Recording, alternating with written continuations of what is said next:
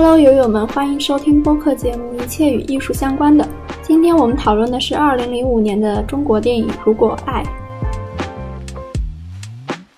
你第一次看这个片子是什么时候？呃，我很小的时候，我不太记得是什么时候了。但是我是在那个电影频道看的，但是我当时是看不懂，因为因为我就是看，因为你其实看里面镜头画里面可能太小了，就是有时候是那种，就是在马戏团，然后他们演戏那个镜头，然后有时候有时候又切换成那种，在那个老孙和那个林建东，就是金城武和周迅在北京生活那段时间镜头嘛。你小时候就可能看不懂，但是觉得就有点吓人，因为里面有有那个马戏团，有几个人在那唱歌的时候，我觉得那时候还蛮吓人的。然后最近几杂技 很经典，然后啊，哎，那你就是后来第一次去看那些就是欧美的，嗯，或者是百老汇的那种歌剧也好，就是或者是这种呃歌舞片电影也好，是什么时候嘞？可能是嗯。高中左右吧，可能是高中左右吧。大概那时候是音乐课的时候，老师就给我们看了那个，呃，当时有音乐课，当时看了那个猫，那个猫那个音乐剧，然后当时觉得挺好看的。后面一段时间就可能就是刷音乐剧，就可能重温的时候就把一些比较经典的音乐剧都看了。但是当时候就没有想过，就说把《如果爱》也放到，就是跟我之前看那些外国音乐剧做对比，因为那时候太小，没有意识到哦，原来它是一部音乐剧之类的，而且它的风格其实有有一些跟那些好莱坞的音乐剧风格不太相同吧。对，我觉得就是大家可能大部分人就是国内小孩在国内上学的话，应该这种片子的启蒙应该就是《音乐之声》，对吧？也是里面会穿插很多舞蹈和音乐，然后再晚一点，可能就是在国内，呃，近期比较爆的就是那个《La La Land》，对吧？哇，那个都感觉是好久以前的了。对，也是一七年的，因为已也已经五年了。就是那个是，而且《La La Land》是比较嗯传，就是比较想做复古的，做那种 old school 的那种呃歌舞片嘛。然后，但就是说，就是说，呃。如果在二十世纪的话，就是说，如果爱在中国整个电影圈内还是特别有开创性的，对对，但是我觉得还不错，对，真的不错的，好的，嗯，主要是就是说，对对对，啊，我就是觉得他在国内可能大家对于这种题材的接受度不是特别高，所以可能后面也就是没有太多人在做，然后也没有做出很出圈的成。结果，但是这个片子拍的很好，而且它里面就是嗯音乐剧的那些元素，我觉得和好莱坞的那些就是学到了精髓，属于是。嗯，对，而且我觉得就是因为是陈可辛导演的嘛，陈可辛我之前看他那个电影有呃《甜蜜蜜》，还有那个什么，对他很会拍这种那种人之间那种感情，细腻的感情戏，对，没错，我觉得这个也是他自己就是《如果爱》里面做的很好的，而且。怎么说？就是在北京的那一段戏是那个杜可风拍的，然后里就是拍的色调也比较冷吧，可能就是有一些回忆里面那种不真实的感觉。我觉得那那一部分摄影也挺好的。然后，而且就是说，呃，中国毕竟这个这个音乐剧土壤其实是蛮浅一点的，可能以前以前是很很久以前的那些老电影，比如像《马路天使》。或者像那个，嗯嗯嗯，都是包括解放后的那些什么刘三姐那种，我我不知道算不算，也是唱民歌这样，然后讲故事的一个形式。我觉像中国特色的 有中国特色的一个音乐剧吧，我觉得算了。但其实就是说新呃，可能是千禧年来这个就很少了。但是但是怎么说，就是说要找一些又会唱又会跳、演技又好的演员，确实不容易。然后我要夸夸，我已经夸过好多导演的选角了。我们最近这几天聊的导演选角，金城武真是好帅呀！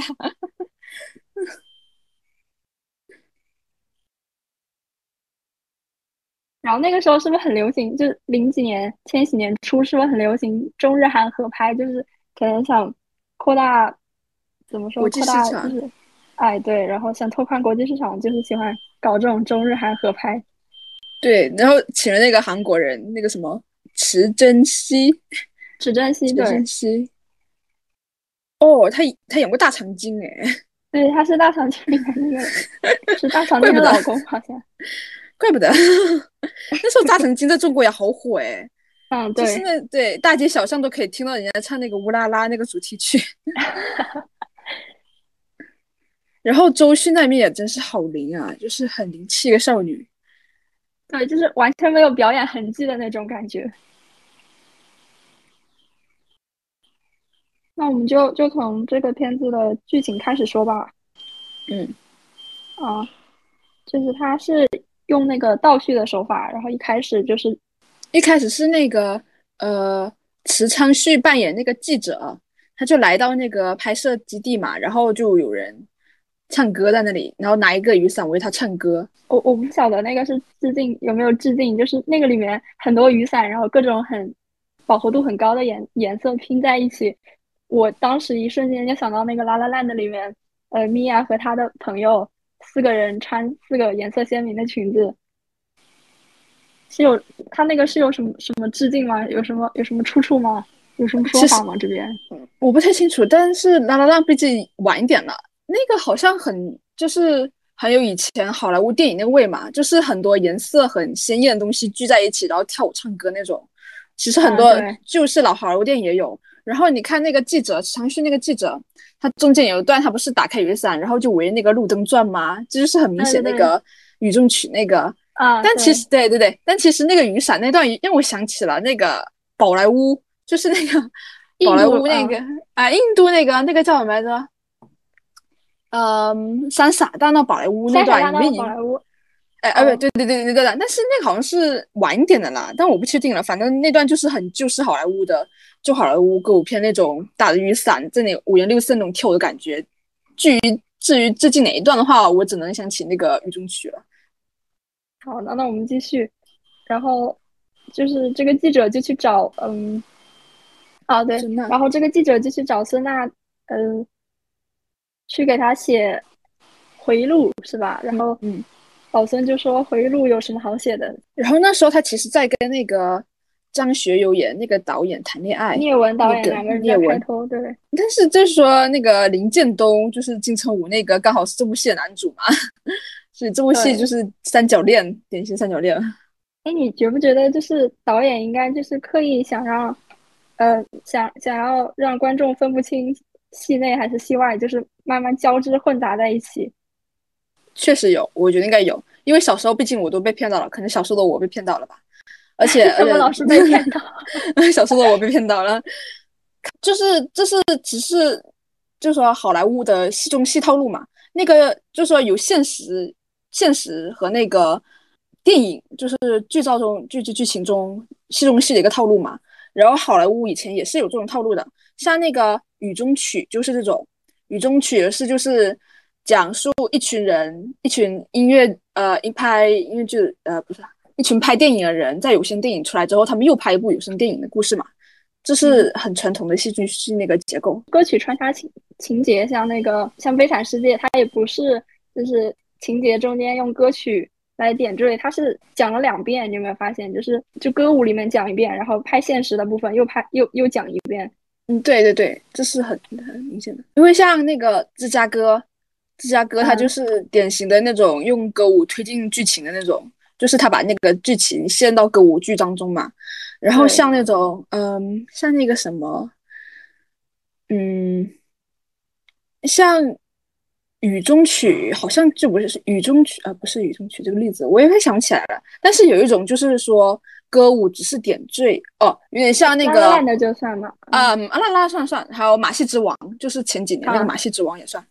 如果按那个剧情，确实是可能就说用一两句话确实可以概括，它重点就是说那几个人之后一个心境的转变嘛，对不对？看似好像 B 一了，但其实好像你还是 H 一了吧？我觉得大家都释怀了。好，然后我就我就看的时候有有有几个比较搞笑的点，就是那个呃林建东在那个电脑屏幕上一直打我恨你我恨你我恨你，他后面还打打其他的。当时是那时候我看的时候想好中二呀，对不起，我也觉得 学学艺术的表达表达情感都这么夸张吗？就很像那种，可能是他身他身上那种日本血脉，然后就是很中二的感觉。那些日本日本电影都是这样子，就是打那种东西，觉得好中二啊。然后还有就是后来他带那个孙娜回当时他们在北京住的那个房子的时候，然后给他放那个放那个录音带，说我每年都会录一个，然后录到九八年的，听到九八年的时候，他就说。嗯，你你贪慕虚荣，然后问他你怎么还不回来？你是不是死掉了？他真的小嘴抹蜜。对，可能可能就是说现在看的话，里面有些剧情可能会让我嗯，就可能有点脚趾头抓地那种感觉。可能就是情感表达的比较夸张，就是说有时候我就觉得这种怪怪的，可能我有点接受不了这种感觉。然后还有就是里面也也有涉及到的，就是嗯。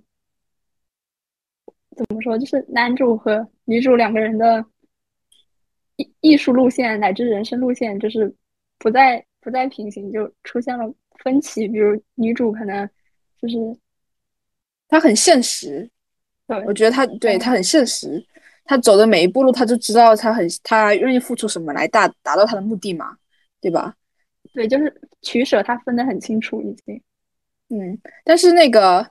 男主就是真成武那个男主，他就是很怀念过去，而且就是对艺术就是有自己的一定追求嘛。我有点想起了那个，他有点让我想起了了不起的盖茨比的那个男主。哦，对，就是让我感觉，因为因为他一直在追逐那个那个他梦想中的黛西嘛，对不对？那我想林建东他梦想中黛西就是。他想抓住那个孙娜，可是，可是他当时遇到孙娜，只是他当时遇到嘛。可是孙娜就是很现实的人，就像是盖茨比以前遇到黛西一样。黛西就是一个有些拜金的女孩，只是当时他们看不见而已。直到后来，后来再相见的时候，可能林建东在经过一段时间之后释怀了。但是对于盖茨来说，他始终陷在那个黛西给他创造那个美梦之中，最后还是死掉了嘛。所以，就他们两个人还相似之处，就离开了。对，然后，嗯，这都是嘛。男主在这段关系里面唯一的筹码就是只有爱，但是没有任何物质的东西可以守护这段爱情，所以女主最后都是离开了。而且我觉得那个周迅那个演周迅，她演的很好，因为我感觉就是真的是跟那个。真的是，我就觉得跟那个盖茨很相似，就是有一种捉摸不透的感觉，就是你可以感觉到他就是有种，嗯，有种，嗯，怎么说，就是他们两个都有有有有那么点相似点嘛。但是导演处理就是感觉他们两个，因为因为孙娜在里面扮演就是，呃，就是张学友的缪斯，然后林建东的 怎样？金城武那个角色的的白月光，所以我觉得导演有点故意处理，把那个孙娜的角色故意处理的有点模糊化，然后就有点像梦灵那种感觉，她整个人就是像小精灵一样嘛，就一种捉摸不透的感觉。就是你说这种女主也在，嗯，也是在她的梦想和现实之间被不停的拉扯，所以你看她永远是朦胧的，并且你不知道她现在就是哪一方面对她更重要，她更在追求哪些东西。然后又时而表现的很冷酷，对吧？嗯，没错没错。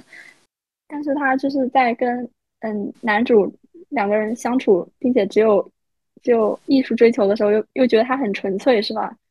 哦，我看有人就是问这个故事是不是陈可辛 自己的故事？为什么这么说啊？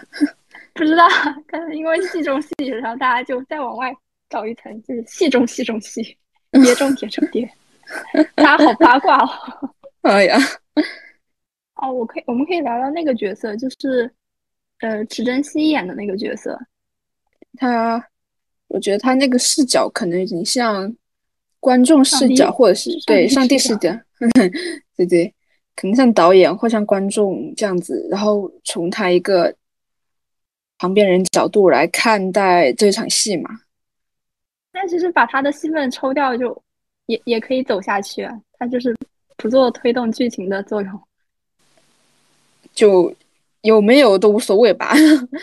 但可能后面我觉得他可能有用，就是可能帮周迅写了一部自传吧，对吧？最后写一个自传，然后对。而且他可以就是除了给人下面，他还可以开口讲话，就是是一个很好的倾诉对象吧。嗯，对啊，可能就是观众就是角色内心就可以跟他说说话之类的。这片子打光挺好的，这个片子做的。嗯，就最后周迅那个接电话的时候，脸上的那个百叶窗的那个阴影和明亮，就是照在脸上，那个打光，我觉得还挺好看的。对，哎，我得说一下，就是我觉得像那种老一点的、老牌一点的那个导演的话，我觉得像这种打光的话，或者是呃镜头语言，都是已经刻在他们骨子里的事情了。就是呃，可能有一些镜头语言是观众可能就是太专业，观众是看不懂。但是有时候，嗯，你看一部好片或看一部烂片，有些烂片的话，你一看就知道是烂片。然后我自己就可能就是。看一些片就总结出一些看烂片就是一眼就看这烂片那些技能嘛，就是看他那些打光或者是镜头，如果他打光就是很平，就是人物身上没有一些那些光打上去，这样这样看起来就是能展现人物内心或者是就是那种感觉就可以直接感受到的啦，那就是肯定大部分程度上就是烂片了，因为好的导演的话，他们是绝对不会吝啬把那些镜头啊，把那些灯光给弄好的，就是刻他们骨子里的东西。对，好的导演就是每一个细节他都会去，就美工、服装，然后剧本、人物，他都会好好打磨。但是，嗯，可能只是会个别有一些瑕疵，但不会说就是让观众外行人都能看出来的很明显的大的瑕疵。那他肯定就是没有用心在做呢。对啊，因为观众看到就是个结果嘛，对不对？你很多东西加一起，对吧？对我去看个热闹，我都能看出来你有很大的瑕疵。那内行人看肯定。就是更觉得 这个片子拍的不好了。那么可以聊一聊，就是跟这部片子可能有点点像的，可能有点像的《爱乐之城》，而且里面音乐很好听呀，音乐很好听，那个景色音乐很好听。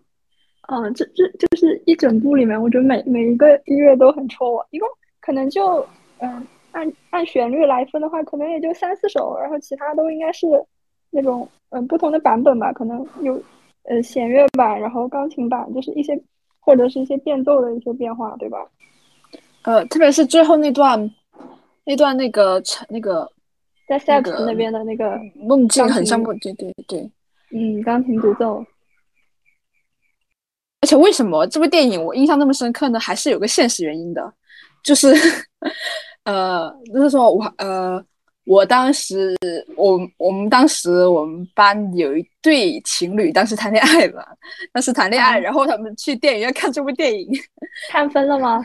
没有分，没分，因为那时候他们是初恋，都是对方的初恋，嗯，所以嗯。对，都是对方初恋，所以他们当时就一起去看这部电影，然后，嗯。呃，看的蛮蛮开心的吧？我不知道，反正小情侣去电影院去电影院看电影都蛮开心的，然后当时就是甜的很甜很齁那种，嗯。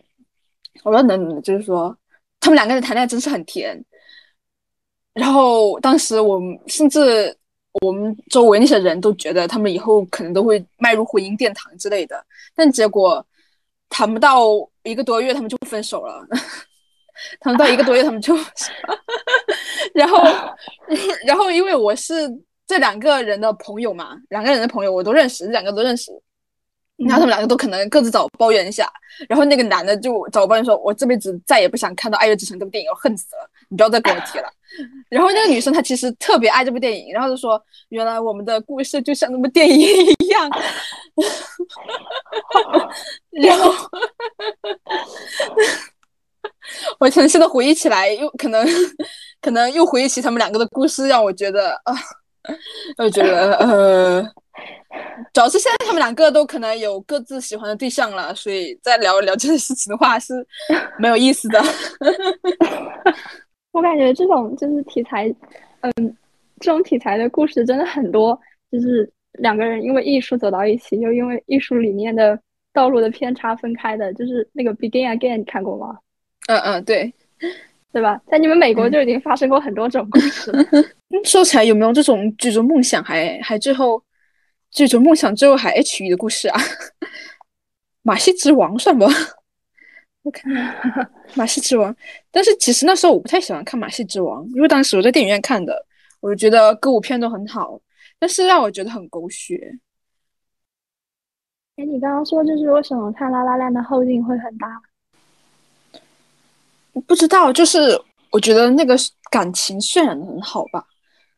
他们两个最后分了嘛，然后那段呃看完那段分了，而且音乐就是感觉我也说不出来是什么感觉，就是嗯，一切都是对，一切都水到渠成了。然后那个女主就进那个酒吧，进那个爵士酒吧，然后看那个名字是男主给她取的嘛，然后前面很就一点点开始铺嘛，然后看到男主，看男主之后呢，那个男主就弹钢琴嘛，然后一下就给你带到那个梦里来，然后你看完整篇故事，你就觉得就是就是就是到那个点上了，然后就就好像崩了一下，就那种感觉吧。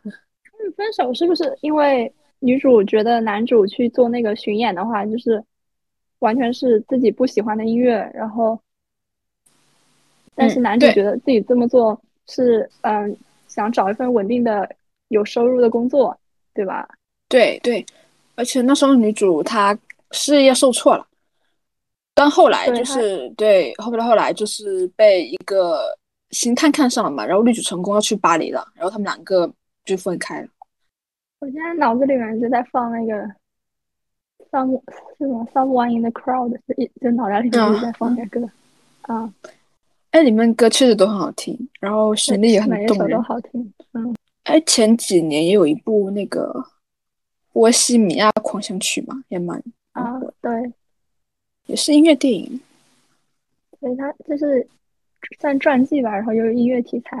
嗯嗯，但我我我可能不是那个乐队的粉丝，所以当时就纯粹看那个。哦，大家不是说就是所有人都知道 The Beatles，但是不不就是很难一下说出五首他们的歌，但是所很多人都会唱皇后乐队的歌，但是不知道那些歌是皇后乐队写的。啊，对对对，没错。嗯，哎，去年有一部哎，去年有一部《倒数时刻》，讲一呃也是有点也是传记的，讲那个就是那个。安德鲁·加菲尔德就是那个蜘蛛侠嘛，超凡蜘蛛侠那个扮演者。加菲，对加菲，然后拍的那个《倒数时刻》传记片。哎，我该怎么聊呢？因为感觉他能聊的东西确实太多了。你是是因为找不到一个切入点而苦恼吗？对，我感觉确实是好，因为因为很多人网上有很多人做他的解析嘛。然后关于他们镜头的呀、艺术啊或音乐方面的，但是我一下子可能就是我们是播客节目嘛，然后是说声用声音来表达的，有点不太懂怎么讲，就是没有办法，没有办法同感我们两个。对对。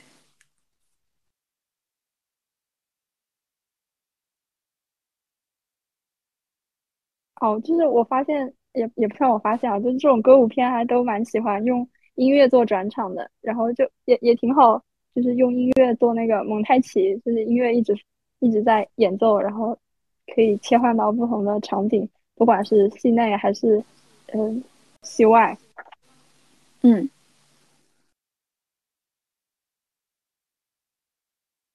然后芝加哥就是很多场景都是一秒入戏嘛，对吧？对啊。然后一些转场做的也蛮有意思的，而且他把那个最经典就是那个那个女囚犯们在唱那首歌嘛，对，然后诉苦啊，对，那个那首那段歌曲嘛，对吧？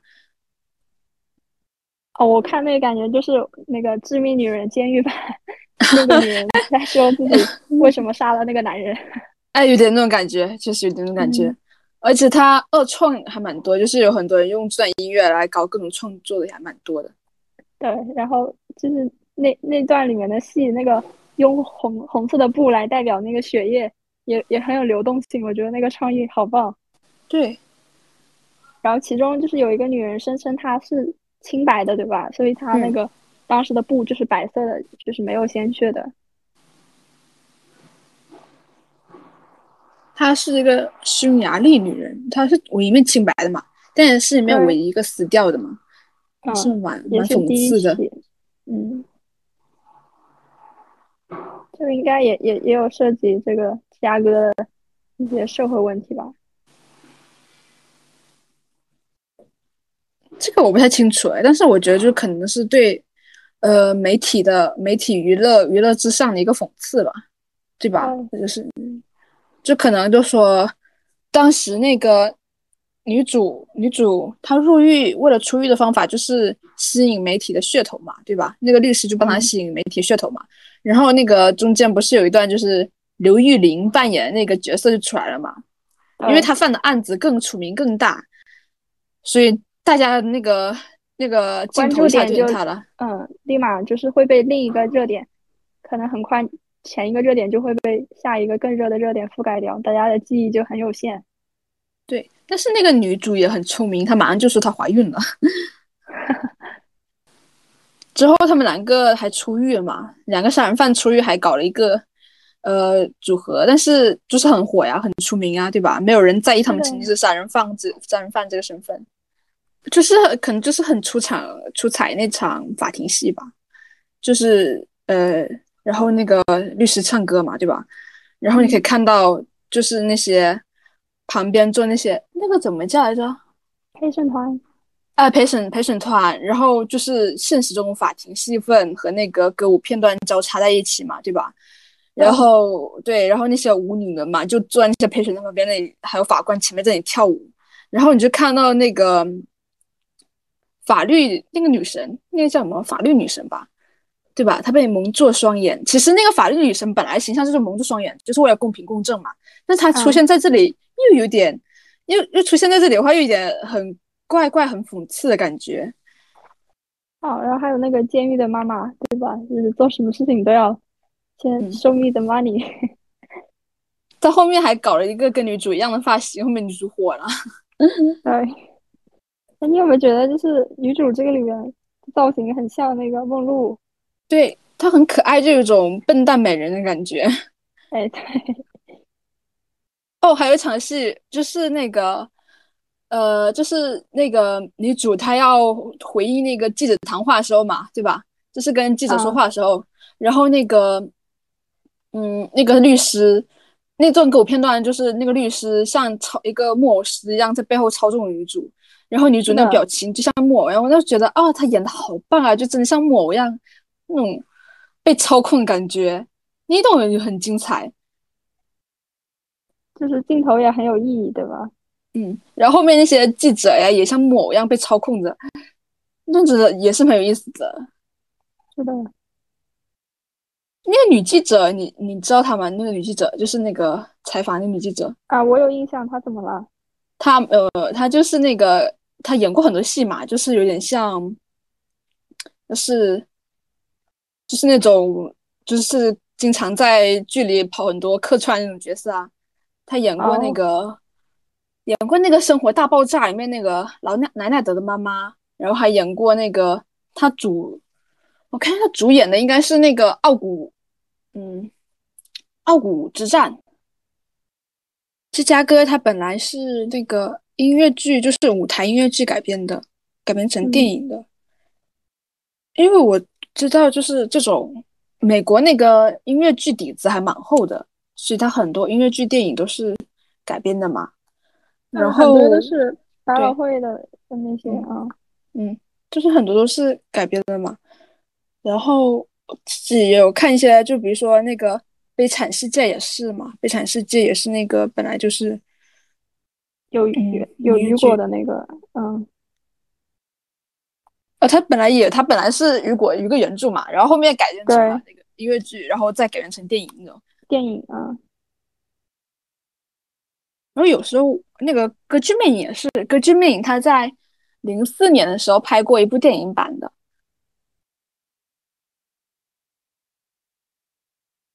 然后有之前我就想过，为什么就是为什么就是他们不用，因为是音乐电影嘛，为什么他们不会用那些传统的，就是在音乐剧的可能唱唱唱歌更好的音乐剧电影音乐剧演员过来演，很很完美的那种。对对，但是对，嗯对，但就是想后面想一下，电影的表现手法是跟舞台不一样的，就好像话剧演员跟电视演员或电影演员都可能不太一样。就说你要把电音乐剧那套，可能就在舞台上，你就可能动作可能会比较夸张一点，会比较嗯大一点。但是如果你放在电影里，电影里它是那种，它是那种大摄像头就怼着你拍，就很细细微那种感觉，就很多你细微细节都可以看到。那时候就是在大屏幕上的话看的话，可能就会有点夸张，可能有点不太好。所以我还是蛮佩服这些这些演员，就是电影演员，就是能唱能跳的，演的还不错的这种 演员的。那个其实石头姐艾玛斯通她是有底子的，她演过那个歌厅歌厅的歌厅音乐剧的舞台版，也是一个很有名的百老剧那个演员，他演过舞台版。然后歌厅其实在好久以前也拍过电影版。那个石头姐是有底子的。然后高司令的话，以前他是男团出身，你知道吗？他是没有他，他不是那种，他不是那个，他不是那种，就是说我们中国或韩韩团那种那种 K-pop 或者是什么东西出身，他是儿童男团出身，就是一个对一个少少儿频道那种推出的那种少儿男团出身的。你现在找对，你现在找话是可以找他以前那个唱舞跳歌唱那个唱跳的样子，挺好笑的。以前就是有种拽拽样子，而且你可以看到，就是说那个高司令他那个脸，就是小时候跟现在是没有变过的，都是那种粉笔放大，对，就是就是那种常常就是这个表情，就是那个脸，他就是一直长大。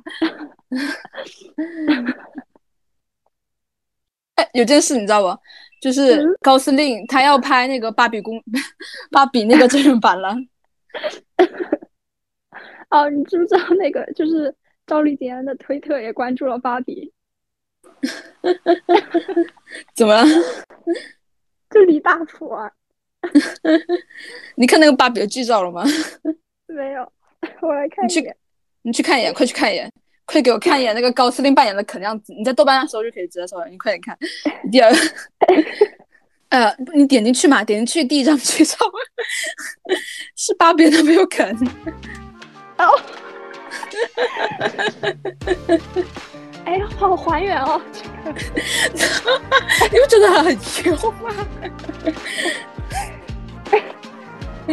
可是我觉得可以演芭比的爸爸。你不觉得就是很那个啥吗？而且你你仔细看他那个裤腰带上面就写那个下面是 Ken，我的天哪！